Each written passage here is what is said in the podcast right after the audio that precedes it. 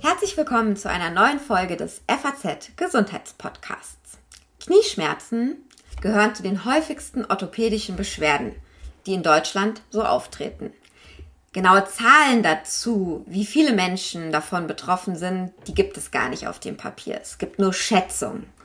Ja, und diese gehen davon aus, dass es rund 10 Millionen Menschen hierzulande sind, die regelmäßig unter Schmerzen und Beschwerden im Knie leiden. Häufig und vor allem auch mit zunehmendem Alter steckt dahinter eine Arthrose oder ein Knorpelschaden. Knorpel ist eigentlich dafür da, dass Gelenke reibungslos funktionieren, dass alles gut gleitet, dass nichts hakt und hängt im Gelenk, wenn man es bewegen möchte. Wenn dann so ein Knorpelschaden oder eine Arthrose vorliegen und ähm, die Schmerzen, die Beschwerden damit immer schlimmer werden, dann fragen sich viele Betroffene, was soll ich jetzt tun? Und nicht selten, gerade bei der Arthrose, kommt das Thema dann ganz schnell auf den Gelenkersatz. Und davor haben viele Sorgen. Doch ein solcher Gelenkersatz, eine Operation, die damit verbunden ist, ist nicht die einzige Therapieoption in einem solchen Moment. Es gibt noch einige mehr. Dr. Tobias Jung ist Oberarzt und Sektionsleiter Kniechirurgie und Sporttraumatologie an der Berliner Charité und er berät jeden Tag Patienten bei der Frage, was denn nun das Beste für ihr Knie ist. Und genau darüber möchte ich auch heute mit ihm im Podcast sprechen. Mein Name ist Lucia Schmidt und ich freue mich, dass Sie uns heute zuhören und ähm, begrüße jetzt ganz herzlich Sie, Herr Jung. Hallo, schön, dass Sie dabei sind.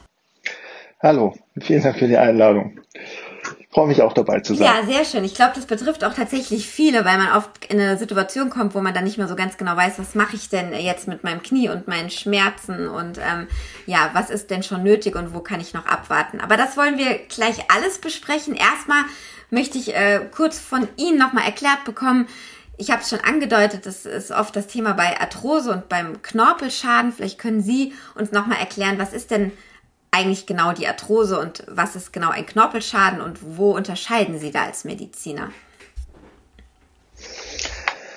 Ja, grundsätzlich ist, ähm, bin ich Ihnen sehr dankbar, dass Sie ähm, beide Begriffe getrennt voneinander erwähnen und betrachten. Denn häufig ähm, wird das insbesondere auch in den Medien oder generell in den Zeitungen oder zum Beispiel in der Apothekenrundschau alles in einen Topf geschmissen, was etwas unglücklich ist, weil beides unterschiedliche ähm, ja, Erkrankungen sind, wenn man das so sagen darf. Ähm, aus einem lokalen Knorpelschaden kann theoretisch eine Arthrose entstehen. Wobei ähm, hierbei aber zu unterscheiden sind, dass der lokale Knorpelschaden als solches primär ähm, häufig eine mechanische Ursache hat. Er kann natürlich auch degenerativ bedingt sein, währenddessen die Arthrose als solches schon ein generalisiertes Krankheitsbild ist, ähm, bei dem es nicht nur eine gestörte Mechanik des Gelenkes vorliegt, sondern auch enzymatische und äh, biochemische Prozesse in dem jeweilig betroffenen Gelenk. Das häufigste ist zum Beispiel das Hüftgelenk oder auch Kniegelenk ähm, vonstatten gehen, wo neben einer gestörten Mechanik auch die Enzyme kontinuierlich eine Entzündungsreaktion und ähm, den Knorpel weiterhin abbauen. Und das ist beim lokalen Knorpelschaden nicht der Fall. Und daher ist hierbei auch eigentlich äh, vom Therapieansatz her ein, ein großer Unterschied. Das heißt, um nochmal äh, zusammenzufassen, also ein Knorpelschaden entsteht zum Beispiel, wenn ich jetzt äh, mich beim Skifahren blöd anstelle oder bei einer anderen Sportart und eben mein Knie verletze, dann kann daraus ein Knorpelschaden entstehen. Und Arthrose ist tatsächlich irgendwie ein, eine, wie Sie sagen, systemische Erkrankung, die nicht unbedingt ähm, mit einem, einem, ja, mit einem Sportunfall zusammenhängt? Oder was sind Ursachen für Arthrosen und eben auch für einen Knorpelschaden? Genau. Der lokale Knorpelschaden passend ähm, kann posttraumatisch sein, ähm, kann genau auf ein Ereignis zurückzuführen sein. Sie haben den Skiunfall oder Fußball, Basketball oder ähm, ähnliche Ereignisse, die man sich im Kalender quasi rot markieren kann. Und die Arthrose ist etwas, was dann im längerfristigen Verlauf langsam entstehend theoretisch aus einem lokalen Knorpelschaden hervorgehen kann. Und deswegen ähm, richtet sich auch zuletzt in den letzten Jahren vermehrt die Aufmerksamkeit auf die Therapie von solchen lokalen Knorpelschäden. um gerade dann dieses Vollbild des generalisierten Knorpelschadens und dann der generalisierten Arthrose zu vermeiden. Mhm. Das heißt, ein Tipp schon mal sozusagen, bevor wir überhaupt äh, bei der eigentlichen Therapie ankommen, ist, wenn ich Schmerzen im Knie habe, und Sie sind jetzt nun mal Knie-Experte, was gilt sicherlich auch für viele andere Gelenke, dann möglichst doch schnell mal zum Arzt gehen und mal draufschauen, lassen und nicht eben, wie das, also zumindest auch ich schon mache, wird schon wieder und dann wird es auch mal wieder für ein paar Wochen und dann tut es mal wieder weh. Das ist absolut schon mal die falsche Strategie. Nein, nein, nein. Also ich finde das erstmal grundsätzlich die doch viel sympathische Charaktereigenschaft, dass man erstmal selber schaut, inwieweit die Selbstheilungskräfte oder es vielleicht auch einfach nur eine kleine Verrenkung oder, oder ähnliches ist oder schlecht geschlafen, bevor man dann ähm, direkt schon am zweiten Tag ähm, als Schlagwort Hypochonder man dann sofort beim Orthopäden aufschlägt und äh, sagt, ich habe ganz, ganz schlimme Knieschmerzen. Ähm, nein, nein, also Grundsätzlich ist die Analyse wichtig. Man sollte, wenn es ein wiederkehrender Bezug zum Beispiel besteht, das heißt, ähm, immer bei der gleichen Belastung nach irgendwie 1500 Meter laufen oder nach 4000 Schritten, wir haben ja mittlerweile alle unsere Schrittzähler im, im Handy oder im, im, in der Uhr, ähm, kommt dann der gleiche Knieschmerz. Das wäre zum Beispiel ein typisches Symptom, dass ein Überlastungsproblem besteht, was man abklären sollte. Ähm, es ist ganz wichtig zu wissen, dass äh, auch regelmäßig in den beiden großen Sprechstunden, die wir jede Woche machen, wir Patienten haben, die mit Knieschmerzen kommen, wo die Probleme aber gar nicht im Knie liegen, sondern ganz häufig im unteren Rücken oder sogar auch im Hüftgelenk äh, beheimatet sind, so dass man hierbei durchaus erstmal in der Analyse genau aufpassen muss, ähm, wo ist eigentlich das Problem? Ist das ein reines Knieproblem oder ist das vielleicht einfach nur ein, ein chronisches Rückenproblem und äh, deswegen heißt nicht jeder Knieschmerz gleich ähm, Knieoperation. Ja, wenn man da Ihnen zuhört, dann ähm, ist jetzt die nächste Frage, die ja schon so in Richtung Therapieoptionen bei mir zielen soll, vielleicht auch gar nicht mehr so einfach, weil man immer erstmal gucken muss, wo kommt eigentlich das Problem her. Ähm, ich will es trotzdem mal probieren, weil ich habe ja äh, unseren Zuhörern versprochen, sie machen das jeden Tag und wer jetzt eben Schmerzen im Knie hat, der kann jetzt vielleicht durch den Podcast ein bisschen lernen, in welche Richtung es geht. Ähm, ich habe so beim Vorbereiten gemerkt, naja, wenn man Arthrose und Knorpelschaden sich anguckt, da kommen dann doch oft auch sehr ähnliche Therapieoptionen in Frage, also zumindest auf lange Sicht. Ähm, ich glaube, man kann die so ein bisschen einteilen in konservativ und medikamentös, ähm, dann eben im schlimmsten Fall auch eine Prothese oder eben ähm, die sogenannte Knorpelzelltransplantation, die nicht ganz so bekannt ist, die Sie aber auch bei der, an der Charité anwenden und für sehr, sehr gut, zumindest in manchen Fällen, befinden. Ich würde gern sozusagen einfach mal Reihe nach diese Therapieoptionen, die ich habe, durchgehen. Und Sie können ja immer so ein bisschen sagen, ob es für einen Knorpelschaden oder für die Arthrose besser ist oder für beide.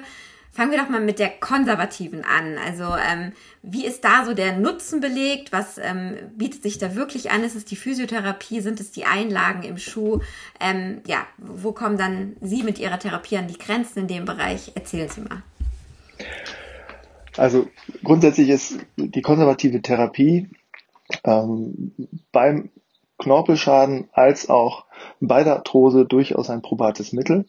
Ähm, grundsätzlich ist hier einfach tatsächlich aber zu unterscheiden, wenn wir einen tiefgreifenden Knorpelschaden haben, das heißt einen tieferen Defekt, der wird von alleine nicht zuheilen. Das heißt, das schafft unser Körper nicht. Und hierbei müssen wir ihn dann unterstützen. Währenddessen bei der Arthrose wir einen Zustand haben, der in irgendeiner Form voranschreitet, ähm, ich will jetzt nicht unbedingt sagen, unaufhaltsam voranschreitet, der aber ähm, in der Dynamik beeinflussbar ist. Und das ist einfach der Unterschied. Den lokalen Knorpelschaden können wir lokal behandeln. Das ist wie ein, ein Straßendefekt ähm, im Teer, ein lokalisiertes, um, umschriebenes Loch, was man gut auffüllen kann mit einem Ersatzgewebe, währenddessen wir bei der Arthrose ein, ähm, ein komplett Totalschaden der Straße haben, wo wir aber noch über einen längeren Zeitraum eine Nutzung ähm, bewerkstelligen können. Und hierbei ist Bewegung ähm, tatsächlich ein, ein, ein wichtige Therapieform. Das heißt, wenn wir das Gelenk äh, bewegt bekommen, ist das ähm, äh, der Beginn der Therapie. Das ist ganz typisch für Arthrosepatienten, dass sie morgens, wenn sie aufstehen, einen sogenannten Anlaufschmerz haben. Und wenn sie dann das Knie einige Male durchbewegt haben ähm, und die, die sogenannte Pumpe für die Synovia, wenn wieder Gelenkflüssigkeit, Gelenkschmiere produziert wurde, ähm, läuft das Gelenk dann letztendlich wieder glatter. Man muss sich ja den Knorpel so vorstellen, wie man kann sich das am besten mit ähm, so einer Art die beiden Gelenkflächen wie zwei Götterspeisen vorstellen, die ein wenig Wasser zwischendrin haben und ähm, das ist letztendlich die Schmiere und die gleiten wunderbar übereinander. Und wenn wir dann eine Arthrose haben, haben wir halt einfach keine Götterspeisen mehr, sondern haben einfach ähm, zwei harte Brötchen, die übereinander reiben. Und ähm, wenn man sich das mal so vorstellt, dann kann man sich, äh, dann tut ja alleine bei der Vorstellung schon die Bewegung weh, wenn man diese Brötchen versus Götterspeise übereinander gleiten lässt. Und ähm, Deswegen ist neben der Bewegung potenziell ähm, hervorzuheben, dass gewisse physiotherapeutische Übungen helfen können, ähm, es gibt entzündungshemmende Medikamente, die man äh, einnehmen kann. Man kann durch Ernährung beeinflussen. Wir wissen mittlerweile, dass die basische Ernährung, das heißt, das ins basische, basische Milieu ähm, verändern, äh, vielen Patienten helfen kann. Das Körpergewicht spielt eine Rolle. Die Statik, das heißt die Achse des Gelenkes ist ganz entscheidend, wenn wir zum Beispiel eine Arthrose am Kniegelenk vor allem auf der Innenseite haben und äh, zudem eine ähm, Fehlstellung, ein U-Bein-Typ, ähnlich, ich, ich, weiß nicht, ob die Hörer noch an Pierre Lebarski denken, an den bekannten Fußballer der Weltmeistermannschaft von 1990, der so ein Paradebeispiel für einen Fußballer mit U-Bein ist. Ähm, Natürlich ist gerade in solchen Gelenken, wenn so eine massive Überlastung auf der Innenseite besteht und in diesem Fall auch dort dann eine Arthrose besteht, ähm, das deutlich schmerzhafter, als wenn ähm, die Arthrose an der Außenseite bestehen würde. Das heißt, Ernährung, Bewegung, Körpergewicht und Beinachse sind äh, relevante Dinge, die man auch konservativ gut beeinflussen kann. Wie sind da so die Erfolgsaussichten und wann ist dann irgendwann der Punkt gekommen, wo auch Sie dann sagen, Mensch, so geht es jetzt nicht mehr? Ist das dann nur der Leidensdruck des Patienten oder gibt es auch irgendwie, ähm, ja, wenn der Knorpel so und so weit abgetragen ist? Ähm, mhm. Genau, also wie, wie sind die Erfolgschancen und wann muss man dann doch weitergehen in der Therapie? Ähm, also Erfolgschancen, dass man jetzt ich eine genaue Prozentzahl nennen kann, geht leider nicht. Ganz wichtig ist zu sagen, wir operieren keine Röntgenbilder oder keine MRT-Bilder. Ähm, das ist tatsächlich eine individuelle Geschichte. Ähm, wir haben zum Teil Leistungssportler, Balletttänzer, die schwerste Veränderung in manchen Bereichen ihres Gelenkes haben, aber aufgrund einer guten Kompensation ähm, weiterhin ihrem Beruf oder ihrem Sport nachgehen können. Dann haben wir wiederum Patienten, die vom Röntgenbild oder vom MRT nur geringe Veränderungen haben, aber ähm, einem mitteilen, dass ihre Lebensqualität in irgendeiner Form so weit beeinträchtigt ist, dass sie eigentlich nicht mehr weiterleben wollen, wenn sie weiterhin diesen Knieschmerz erleben.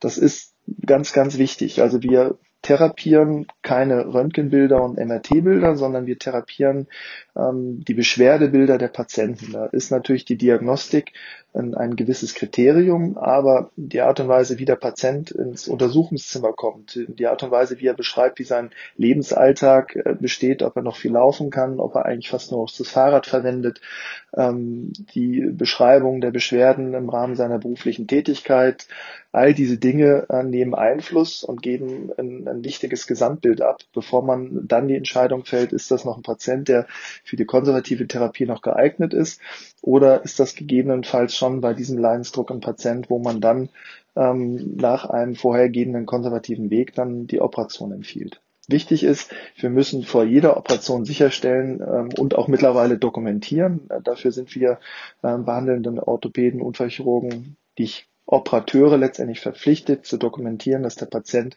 eine ausreichende konservative Therapie vorher durchlaufen hat. Mhm, okay. Und ähm, Jetzt haben Sie schon die Pro also Operationen angesprochen. Das ist ja dann, glaube ich, im weitesten Sinn die Prothese. Ähm, die andere Variante, von der ich gesprochen habe, die Sie auch ähm, an der Charité anwenden, ist die sogenannte Matrix-assoziierte autologe Knorpeltransplantation. Das ist schon ein sehr kompliziertes Wort. Vielleicht können wir ähm, mal schauen, für wen sich denn was anbietet. Oder vielleicht erklären Sie uns erstmal, was diese Knorpelzelltransplantation ist und wie man dann entscheidet, ähm, wer was bekommt und was Sinn macht. Okay. Also, wenn wir jetzt das, also diesen Symptomkomplex Arthrose, ähm, wenn wir jetzt wieder zu dem Knorpelschaden, wenn wir quasi jetzt einige Schritte zurückgehen, in, zum lokalen Knorpelschaden jetzt rüberspringen, ähm, gibt es hierbei ähm, Einteilungen, die größenabhängig sind und auch von der Lokalisation im Kniegelenk abhängig sind, ähm, wo ähm, immer wieder äh, die matrixassoziierte Knorpelzelltransplantation ein guter Behandlungsweg ist. Es gibt von der AG ähm, Geweberegeneration der DGOU, das ist unsere Fachsa ähm, Fachgesellschaft, jetzt auch erst äh, 2021 eine äh, neue Leitlinie oder Empfehlung, wo weiterhin ein, ein Größenbezug ähm, hergestellt ist. Das heißt, in Abhängigkeit der Größe des lokalen Knorpelschadens oder des lokalen Knorpelknochenschadens gibt es gewisse Therapieempfehlungen. Und ähm, auch wenn die Knorpelzelltransplantation ähm, vom Gewebetyp her ähm, den ähnlichste oder das Regenerationsgewebe dem Hyalin-Knorpel am ähnlichsten ist, ähm, ist das nicht für alle Größen empfohlen. Einfach weil der Aufwand relativ groß ist, das äh, auch potenzielle Risiken für den Patienten, aber es ist allgemein anerkannt, dass ab der Größe von zwei Quadratzentimetern, das ist also so ungefähr ein Euro-Stück groß, ähm, wenn äh, wir so einen Knorpelschaden haben, ist diese Knorpelzelltransplantation ein, ein sehr gute Therapieform. Hierbei ist ganz wichtig, ähm, in einem ersten Operationsschritt werden dem Patienten Knorpelzellen entnommen, die dann extern ähm, in dem Zelllabor der jeweiligen Firma ähm, vervielfältigt werden und dann nach einem Zeitraum von drei bis zu sieben Wochen in Abhängigkeit des Herstellers dann in einer zweiten Operation dem Patienten wieder in das Gelenk zurückgegeben werden. Mhm. Wie sieht das praktisch aus? Das wird dann sozusagen da, da rein und wächst dann sozusagen wieder an. Und Sie sprachen eben auch von Risiken. Das interessiert ja potenzielle Patienten immer besonders. Was sind dann dabei die Risiken? Also grundsätzlich sind, ist die Zelltransplantation, wenn man das mit anderen orthopädischen Eingriffen vergleicht, äh, sehr risikoarm. Das sind ähm, in der Regel in geübten Händen alles minimalinvasive Therapieformen. Das heißt, wir sagen dazu arthroskopisch. Das heißt, es wird über kleine Stichinzisionen in dem jeweiligen Gelenk wird eine Kamera eingebracht und dann ebenfalls über hm, fünf Millimeter große Inzisionen werden dann die Instrumente und dann schließlich die Zellen eingebracht. Im Rahmen der ersten Operation, was ein kurzer Eingriff ist, der so etwa 10 bis 15 Minuten dauert, wird das gesamte Gelenk ähm, dargestellt, visualisiert. Es werden Fotos gemacht, die nachher der Patient auch bekommen kann, ähm, wo auch einfach nochmal der Gesamtzustand des Gelenkes überprüft wird. Es wird der Zustand der Menisken, das heißt des Puffergewebes im Gelenk und ähm, des Bandapparates ähm, kontrolliert und dann wird der Knorpelschaden, der besteht, nochmal genauer ähm, auch untersucht mit Tasthaken und anderen Instrumenten. Und dann werden in der Regel zwei oder manchmal auch drei kleine Knorpelknochenzylinder aus nicht belasteten Bereichen herausgestanzt. Ähm, und hierbei dann ähm, werden, das sind so kleine Stanzdefekte, die kreiert werden. Ähm, und diese kleinen Zylinder, die haben Durchmesser von viereinhalb Millimetern ähm, werden dann zur Firma geschickt. Und ähm, die Operation ist, wie gesagt, dann nach ja, eigentlich maximal 15 Minuten abgeschlossen. Die Patienten laufen eine Woche an Gehstützen maximal und können danach sogar nochmal für den Zeitraum bis zur zweiten Operation sogar auch in ihren Beruf wieder zurückkehren. Und dann ähm, kommen die Patienten zur zweiten Operation, zur eigentlichen Knorpelzelltransplantation. Und hier wird dann im Rahmen des zweiten Eingriffs ähm, der Defekt mit Instrumenten sauber dargestellt, sauber debridiert. Das heißt, die instabilen Knorpelanteile werden entfernt und es wird auf eine bestimmte Fläche der Grenzschicht zum Knochen ähm, der Defekt runterpräpariert. Das ist ähnlich wie wenn man das mit der Rasenfläche vielleicht vergleicht, ähm, wo man in einem bestimmten Bereich wieder einen neuen Rollrasen ausbringen möchte. Das heißt, man nimmt die obere oder bis zur unteren Grasfläche, wo die Grassode ist, das entfernt man, so dass man dann eine saubere Erdschicht hat, ähm, die direkt in dem Wurzelbereich des Rasens liegt. Und auf diese Knochenschicht dann, wenn man jetzt wieder zurück zum Gelenk geht, werden dann in Abhängigkeit des Herstellers entweder ähm, gibt es einen Hersteller, der ähnlich wie ein Epoxidharz so ein Zwei-Komponenten-Gel, was man dann aufspritzt, oder ein anderer Hersteller hat ähm, Kügelchen, ähm, und jedes Kügelchen hat schon bereits etwa 200.000 Knorpelzellen, die dann auf dem Defekt aufgetragen, symmetrisch verteilt, dann im Laufe der folgenden Wochen ähm, den neuen Knorpel bilden. Was da, glaube ich, wichtig ist, weil Sie jetzt ein paar Mal viermal gesagt haben, es ist aber eine ganz offizielle Kassenleistung. Also das ist einfach sozusagen die, sozusagen der, die, die Technik dahinter, die eben stattfinden muss. Das heißt, Krankenkassen zahlen das. Ähm, wenn man ihnen jetzt zuhört, das klingt zwar sehr technisch und kompliziert, aber äh, natürlich ist es irgendwie gefühlt erstmal besser, wenn da Knorpel nachwächst, als wenn man eben das Gelenk direkt mit einer Prothese austauschen oder ersetzen müsste. Ähm, Sie haben mir im Vorgespräch gesagt, es wird aber gar nicht so oft angewendet bisher. Liegt es daran, weil es nicht bekannt ist oder weil tatsächlich die, die Patienten, die sich dafür eignen, sehr viel weniger sind als für eine Prothese?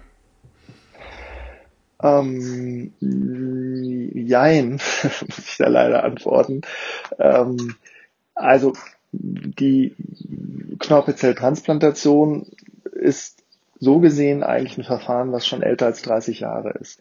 Ähm, ist ähm, eigentlich schon auch mittlerweile in der dritten Generation. Wir haben eigentlich heutzutage mit dieser Matrix-assoziierten Knorpelzelltransplantation oder Knorpelzelltransplantation 3.0 ein sehr sicheres, etabliertes Verfahren, was durch äh, viele Studien bewiesen hat, dass es einen Nutzen hat. Das ist aber leider immer noch ähm, auch zum Teil bei den Kollegen, ähm, die noch nicht ganz dran glauben wollen, dass der sich bildende Ersatzknorpel ähm, nicht nur ein, eine Zeitüberbrückung ist, sondern gegebenenfalls auch für einen längeren Zeitraum ähm, tatsächlich äh, jegliche weitere Therapie überflüssig macht. Und wir haben halt bisher jetzt mit den neuen Therapien, wir haben zwar schon zwei und fünf Jahresergebnisse, aber wir haben können, es gibt bisher halt nur sehr wenig Studien, die auf 10, 15 oder 20 Jahresergebnisse zurückschauen können. Und ähm, das ist jetzt zum Beispiel im Vergleich, wenn man das mit der Endoprothetik vergleicht, das heißt also mit der mit dem künstlichen Kniegelenk, wo wir vergleichbare Studien haben, ähm, nur ein kurzer Zeitraum. Wobei wir, wie gesagt, hier auch eigentlich zwei unterschiedliche Patientengruppen haben. Auf der einen Seite bei den lokalen Knorpelschaden mit der Knorpelzelltransplantation haben wir häufig ähm, die aktive, noch etwas jüngere Patientengruppe. Wenn man das vom Alter festmachen würde, auch wenn wir zunehmende Altersschichten haben, äh, haben wir vielleicht bei der Knorpelzelltransplantation ein durchschnittliches Alter von 35 bis 40, währenddessen wir bei der bei dem künstlichen Knie oder beim künstlichen Hüftgelenk ähm, einen Altersdurchschnitt haben, der bei 55 und älter liegt, wenn nicht sogar auch über 60.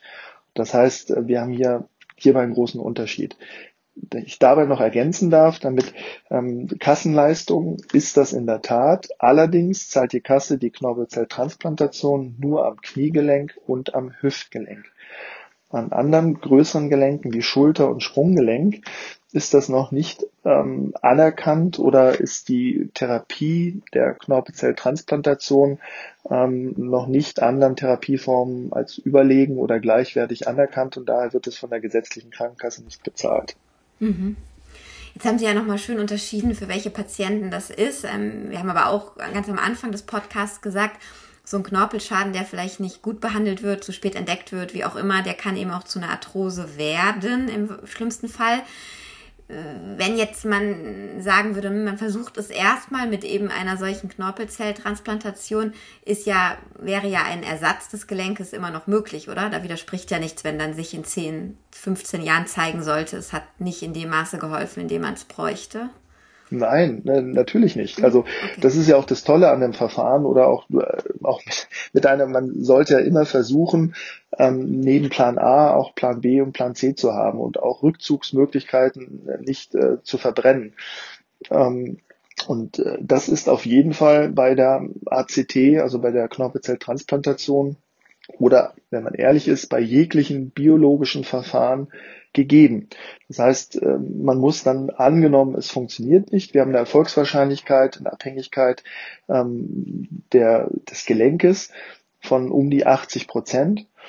Und ähm, in den Fällen, wenn es nicht funktioniert, in den 20 Prozent, muss genau analysiert werden, welchen Grund gibt es, weswegen es nicht funktioniert hat. Ist vielleicht irgendeine Begleitproblematik nicht erkannt worden? Ähm, lag das an der Zellqualität? Ähm, gab es ein technisches Problem? Und ähm, in manchen Fällen wiederholen wir sogar auch nochmal eine Knorpelzelltransplantation. Das heißt, das ist ein Verfahren, was theoretisch auch ähm, ein, ein zweites Mal gemacht werden kann. Mhm. Ja, Herr Dr. Jung, vielen Dank äh, für diese Einblicke in diese unterschiedlichen Therapieoptionen. Ähm, ja, ich hoffe, liebe Hörerinnen und Hörer, ähm, erstmal, dass Sie gar keine Knieschmerzen haben, aber wenn Sie welche haben, dass Sie da vielleicht etwas für sich rausziehen können. Ähm, ja, vielen Dank für Ihr Interesse. Ansonsten, äh, wenn Ihnen der Podcast gefallen hat und Ihnen die Themen des Podcasts gefallen, freuen wir uns natürlich, äh, wenn Sie uns auf den gängigen Kanälen abonnieren und weiterempfehlen. Ähm, Ihnen Herr Dr. Jung und auch Ihnen, liebe Hörerinnen und Hörer, erst einmal alles Gute. Bleiben Sie munter. Vielen Dank. Ebenso. Herzliche Grüße.